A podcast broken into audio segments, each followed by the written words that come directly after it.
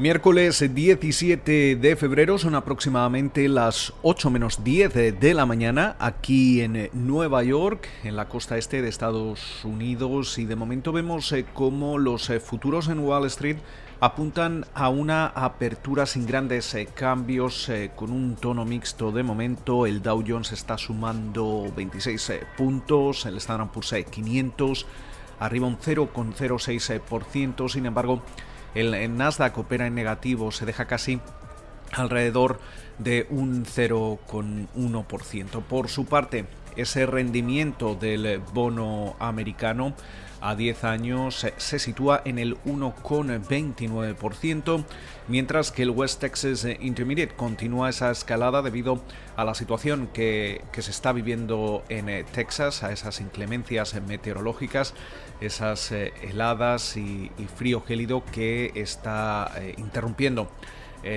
Las operaciones y actividades petroleras. Vemos cómo el barril se cambia en estos momentos en el entorno de los 61 con 23 eh, dólares el barril. También vemos eh, subidas en estos momentos eh, para Verizon. hay, que, hay que recordar cómo Berkshire Hathaway, el conglomerado del oráculo de Maca, de Warren Buffett, daba a conocer una, una posición importante en la compañía de, eh, tele, de telecomunicaciones. Eh, por su parte, también hemos eh, visto cómo Chevron también está operando al alza, está subiendo en estos momentos en los futuros, adelantan una subida del 3%, después de que, de que Berkshire también incluyese o diese a conocer una importante participación en, la petrolera estadounidense. Una, una jornada en la que vemos eh, cómo eh, la fiscal general de Nueva York, Leticia James, eh, ha demandado a, Amazon por considerar que la compañía de Jeff Bezos no protegió adecuadamente a sus empleados durante la pandemia de, coronavirus. Eh, por su parte, también eh, en, otro plano, Amazon es protagonista porque ha comprado Sales, que es un competidor eh, directo de, Shopify. hablando de Jeff Bezos, vuelve a recuperar el puesto como la persona más rica del mundo. Le, arrebata ese, ese, puesto a Elon Musk, el consejero delegado de Tesla. Y precisamente Elon Musk es eh, también el, creador, el fundador de SpaceX, esa compañía privada de, relacionada con el espacio eh, y también con satélites y, múltiples operaciones, eh, que completaba una nueva ronda de capital según la CNBC. por valor de alrededor de 850 millones de dólares, con lo cual vemos como el valor de, SpaceX eh, alcanza ya los 74 eh, eh, millones de, dólares. Durante la jornada de hoy vamos a estar muy atentos a, dos, dos factores, por así decirlo. Por un lado vamos a conocer dentro de aproximadamente 40 minutos esas ventas minoristas correspondientes al mes de, enero y por su parte alrededor de las 2 de la tarde hora local aquí en la costa este de Estados Unidos, se darán a conocer las actas de la última reunión de la Reserva Federal. Eh, esto va, a ser importante sobre todo porque en estos momentos todo el, mercado está intentando eh, averiguar cuándo la Fed va a comenzar a dar pistas eh, sobre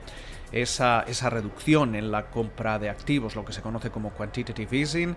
QE eh, básicamente es esa, esa compra de bonos del tesoro y de activos respaldados por hipotecas que actualmente eh, se, encuentra en alrededor de 120 mil millones de, dólares mensuales. Cabe recordar que la Reserva Federal ha engordado su, balance desde marzo del, año pasado en más de 3 billones con B de dólares. De hecho, ese balance supera ya los 7 billones con B de dólares. El objetivo de, todo esto es seguir eh, garantizando la, la liquidez, el que los tipos de interés eh, a largo plazo estén relativamente bajos, eh, pero obviamente en algún momento va a tener que empezar a, deshacer esta, esta política eh, monetaria eh, ultracomodaticia.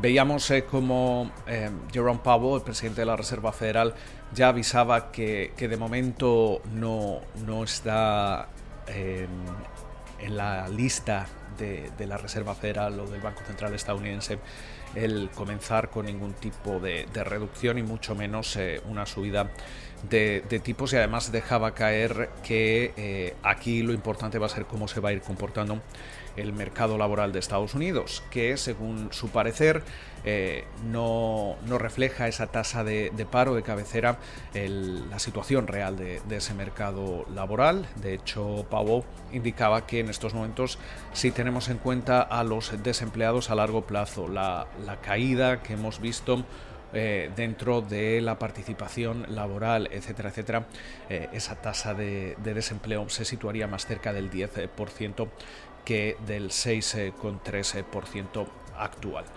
Pero esto va a ser también uno de los eh, de las situaciones que el mercado va a seguir muy, muy de cerca. Eh, también es cierto que después de hablar con múltiples eh, economistas aquí en Estados Unidos, parece muy difícil esa, esa, hazaña de la Reserva Federal de querer volver a recuperar el, pleno empleo y sobre todo hacerlo de una forma equitativa que, que no que no deje a, distintas minorías, eh, etcétera, eh, atrás, sino que se, comprometa a realizar una, recuperación del mercado laboral que eh, beneficie a, todo el mundo por igual. Esto es una, hazaña que para muchos economistas es, loable, obviamente, pero es eh, difícil de, asegurar que puede, que puede conseguirse.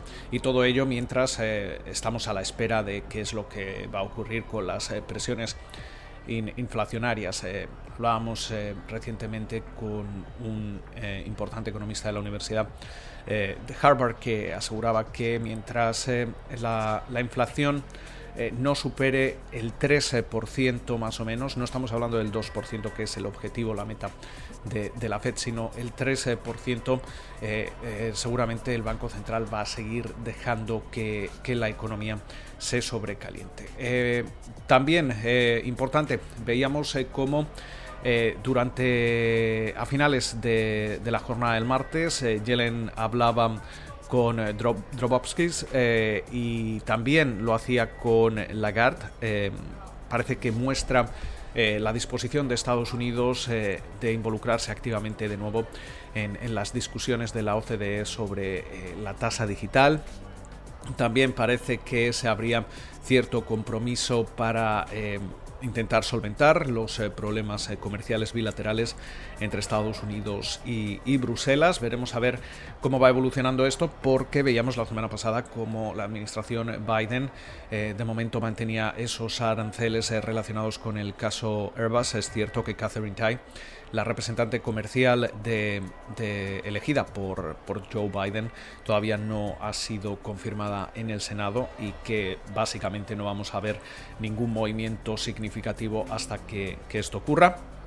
Y mientras eh, tanto nos, despedimos también con un dato interesante. Eh, el Instituto Internacional de, Finanzas eh, va a publicar hoy su último informe sobre deuda.